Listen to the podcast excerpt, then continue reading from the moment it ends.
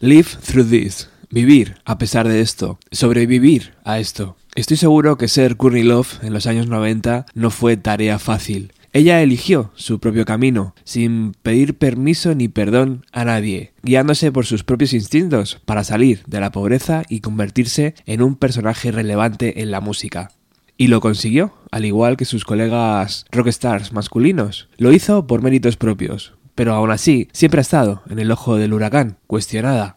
En el programa de hoy, el 515 de Bienvenido a los 90, hablaremos del segundo disco The Hole, lanzado el 12 de abril de 1994, con todo lo que eso significó. Bienvenidos.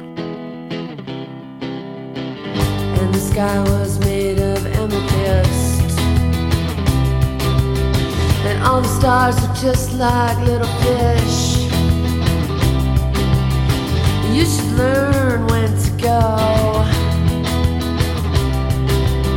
You should learn how to say no.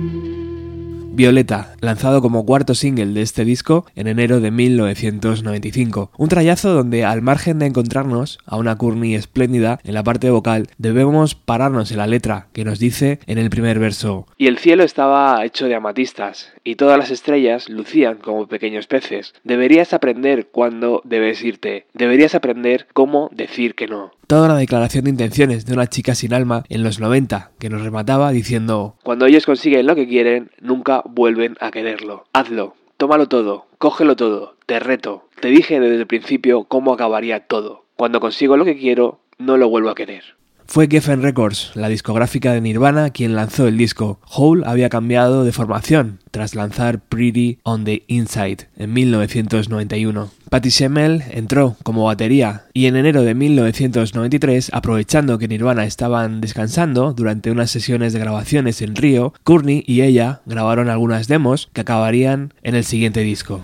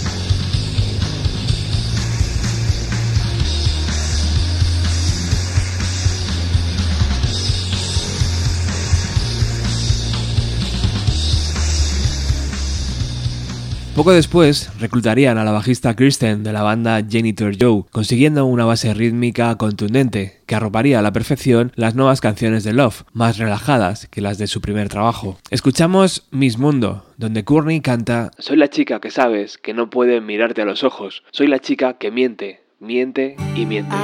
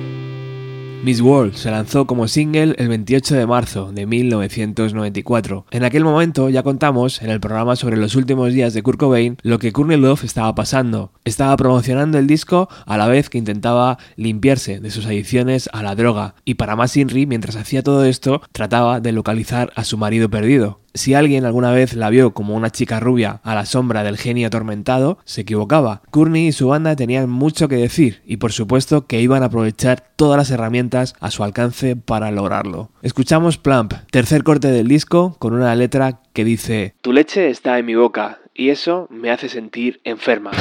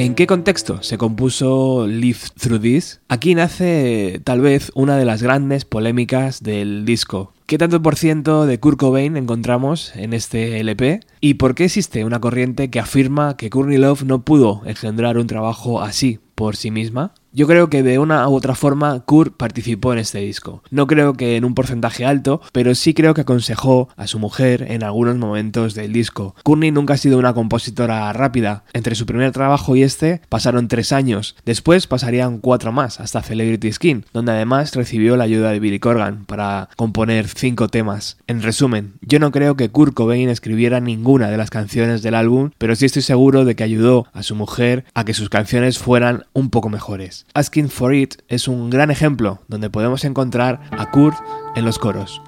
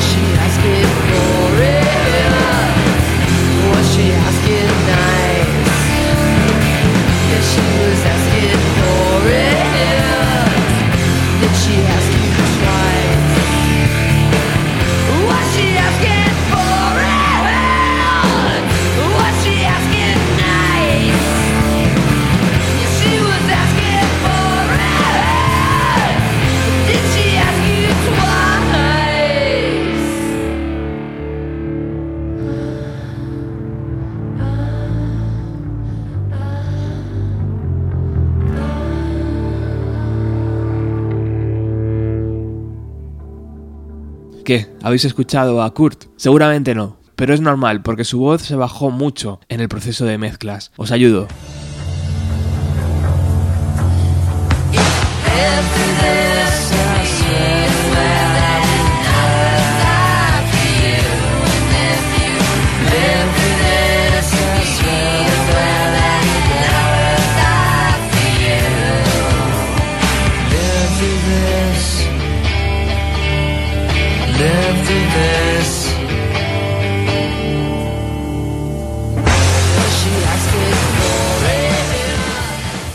Si sobrevives a esto conmigo, te juro que moriré por ti. El verso donde cantaba Kurt y que además da título al disco. Pero, ¿de dónde viene ese título? Según Love, de la película Lo que el viento se llevó. Todos recordamos ese momento álgido donde Vivian Leigh mira al cielo con el puño en alto y dice: Adiós, pongo por testigo.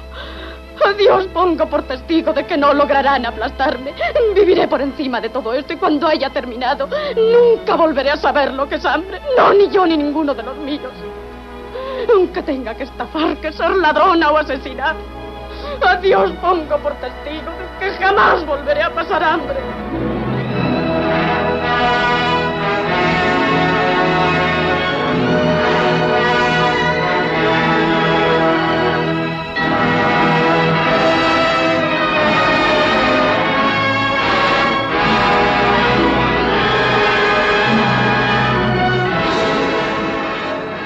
Una declaración de intenciones que Courtney adoptó como propia a lo largo de su vida. Si retrocedemos en el tiempo, en el primer logro musical de Courtney Love fue aparecer de muy niña en la contraportada del disco Auxomosoa de Grateful Dead, ya que su padre trabajó con la banda. Después del divorcio de sus padres pasó por varios centros de acogida, se hizo bailarina de striptease, viajó por Europa, salió en las películas de Alex Cox, Sit and Nancy y Straight to Hell, rodada en Almería, en España. Cuando se decidió por la música, hizo pruebas para Fate No More, formó Sugar Baby Dolls, junto a Jennifer Finch de L7 y Cat Villan de Babies in Toyland. La peor superbanda de la historia porque no lograron grabar nada decente por la adición de Courtney Love a la heroína. En 1989 regresó a Los Ángeles, puso un anuncio en una revista musical que decía Quiero comenzar una banda. Mis influencias son Big Black, Stooges, Sonic Youth y Fleetwood Mac. Eric Erlandson respondió a ese anuncio y Hole empezó a rodar. Se les unieron Lisa Roberts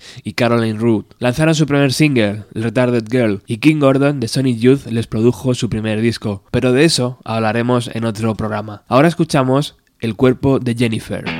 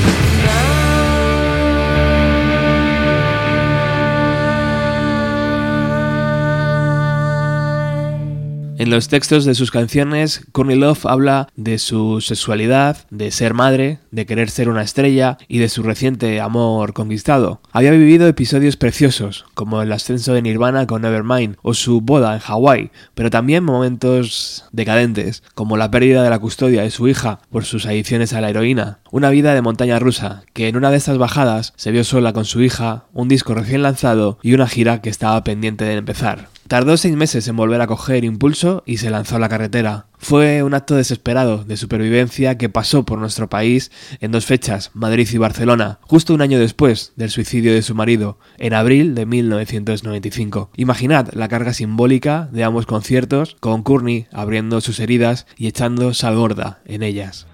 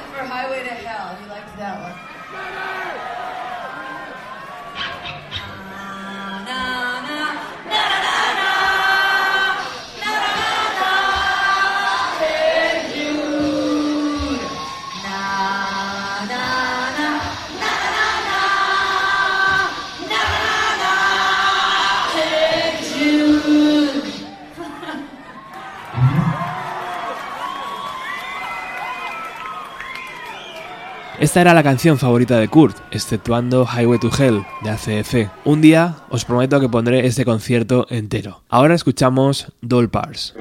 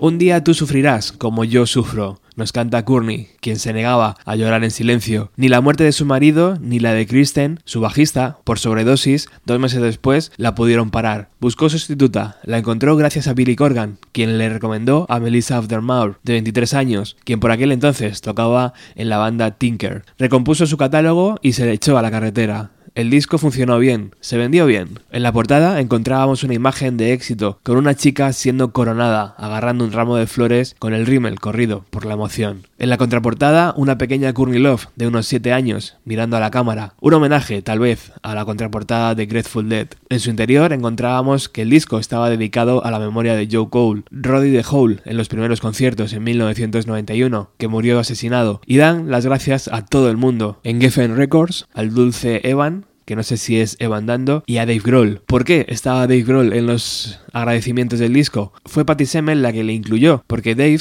la había asesorado y le había prestado algunos instrumentos para grabar este álbum. Por cierto, la modelo de la portada es Leyland Bishop. Corte número 7, Credit in the Street War, originalmente escrita por los galeses John Merby Giants.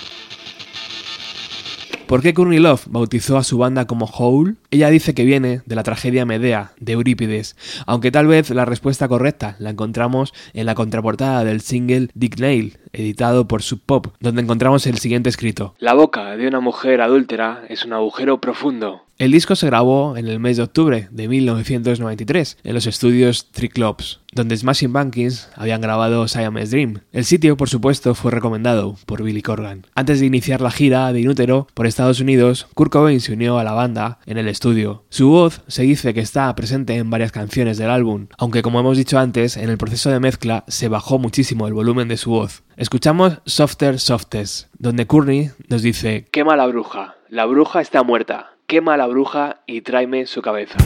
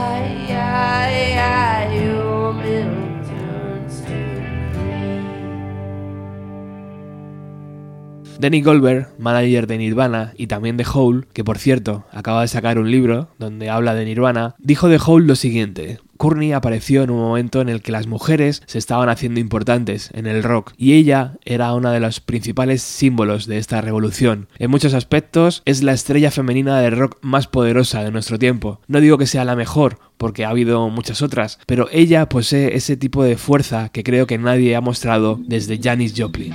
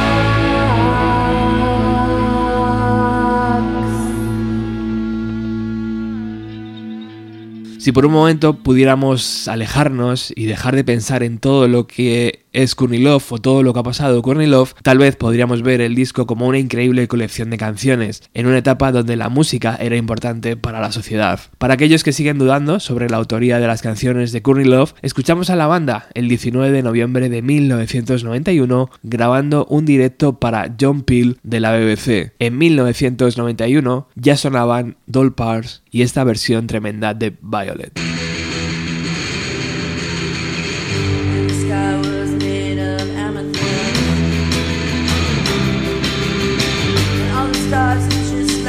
little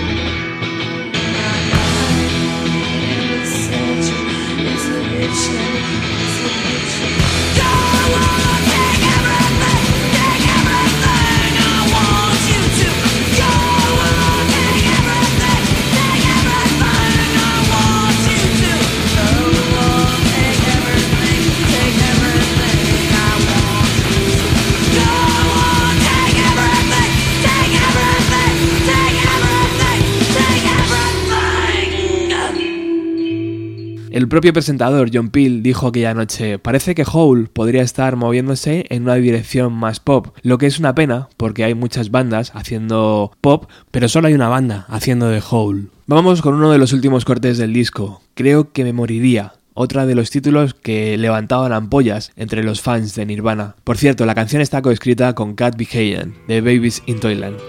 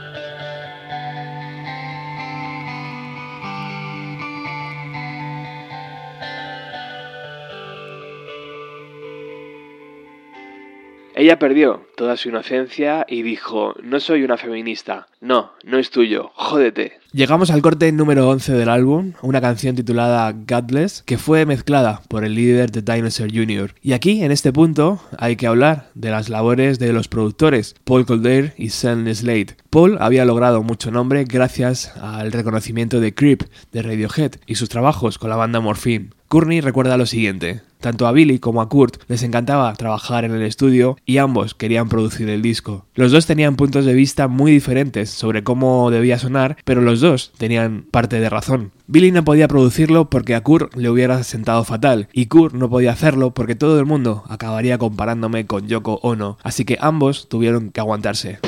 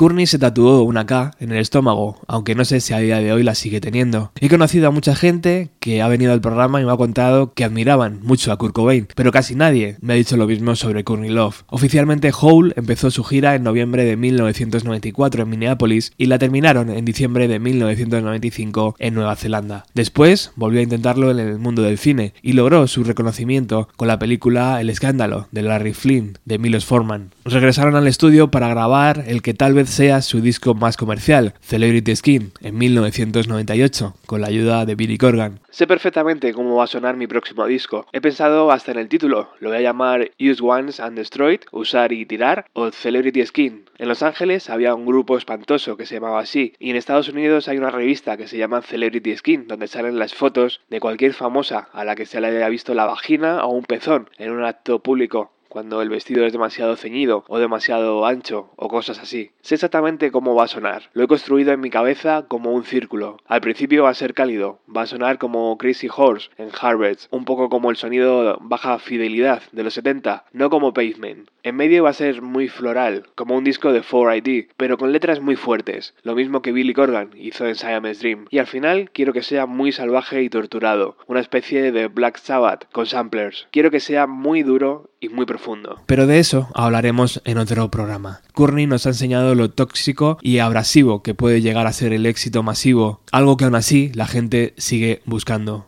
Rolling Stone hizo una lista de estrellas de rock con más posibilidades de morir. El número uno era yo, por supuesto. El número 2 Eddie Vedder y el número 3 es Trent Reznor. Lo gracioso del caso es que los tres sobreviviríamos a una guerra nuclear. Gracias de verdad por haber descargado este podcast. Recuerda que tenemos un grupo de Telegram, busca Bienvenido a los 90 en la aplicación y únete, hay gente sana y divertida. Gracias a nuestros patrocinadores Angus, Norberto, Carmen, Laura, Luis e Iván. Nos despedimos escuchando Rockstar, donde Love cuenta sus años de adolescente. Cuando fui al colegio en Olimpia, todo el mundo era igual. Esperábamos lo mismo, hablábamos de lo mismo, queríamos lo mismo. Cariño, hazme sentir viva, hazme sentir real, hazme enloquecer. Well, I went to school.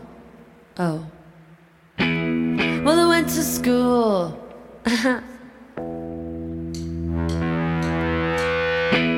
well. Olympia. But everyone's the same. What do you do with a revolution?